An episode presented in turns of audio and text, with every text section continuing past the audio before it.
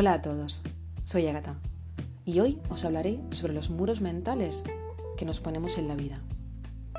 Si por un momento nos parásemos a pensar en lo que realmente nos emociona, si quitásemos todas las etiquetas sociales que nos vamos imponiendo a lo largo de nuestra vida, si dejásemos de pensar en lo que no podemos hacer o en pensar que no podemos hacerlo, quitar de nuestra mente el no puedo y lo cambiásemos por un ¿por qué no intentarlo?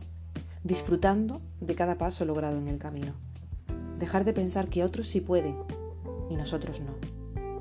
Párate y pregúntate, ¿por qué no puedo? ¿Qué me lo impide?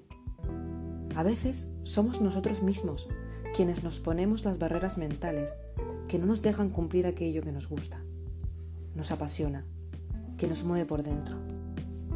Solemos poner muchos prejuicios a la lista que hace crecer ese muro mental que nos aprieta y nos paraliza. Preguntas como ¿seré capaz? ¿Qué pensarán de mí? ¿Haré el ridículo? ¿Seré lo suficientemente bueno? Quizás ahora no es el momento. La vida pasa muy rápido y vinimos a este mundo para aportar lo mejor de nosotros mismos, siempre desde el amor y el respeto.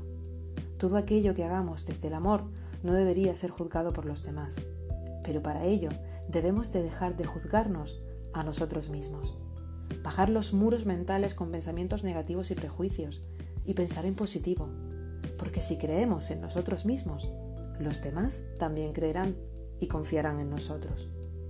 Yo he decidido compartir mis pensamientos y reflexiones con vosotros, porque todo aquello que he aprendido en la vida me ha ayudado a ser feliz, a quererme a mí misma, a hacer aquello que me gusta, a amarme a mí para poder amar a los demás y no me avergüenza compartirlo, porque es mi esencia y cómo me defino, y no albergo en compartir mis ideales ninguna mala voluntad. Cuando aprendes a quererte, quererte a ti mismo, mayor es el amor que procesas a los demás. He leído muchos libros a lo largo de mi vida de personas que en su iluminación han iluminado mi vida. Y yo solo albergo que mi felicidad y lo que he aprendido ayude a los demás. Muy importante. Aprender a dar las gracias. Ser agradecido con la vida y con las personas que se crucen en el camino. Pues si aprendes a vivir desde el sentimiento de gratitud, podrás aprender cada día, aprender algo nuevo. Y eso ya es fascinante. Aprende a dar las gracias por disfrutar de un nuevo día,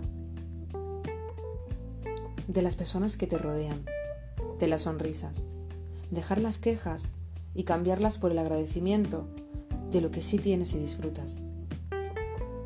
Uno de los libros que me dejó un gran aprendizaje fue El hombre en busca de sentido, de Víctor Frank, un médico judío al que le tocó vivir en un campo de concentración. Y de ese libro entendí que la única libertad que nadie te puede quitar es la que anida en tu interior, la libertad de tu alma. El resto, todo es material.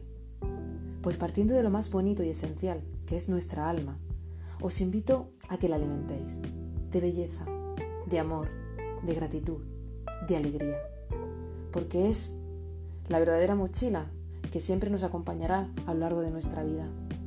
El sufrimiento y el dolor es inevitable, pero si cuidas tu alma y la llenas de agradecimiento y amor, las dificultades se viven de otra manera. Yo soy feliz porque la felicidad la cojo en mí como un estilo de vida, como mi actitud ante los acontecimientos que se me presentan. Aunque esté sufriendo por algo, soy feliz, pues acepto el sufrimiento como parte del aprendizaje de la vida. Hay que cultivar el alma para tener fuerzas cuando tengas que levantarte de una caída. Comencé siendo hija, hermana, amiga, pareja, madre y me levanto cada mañana agradeciendo ver el sol de un nuevo día. ¿Crees en la ley de la atracción?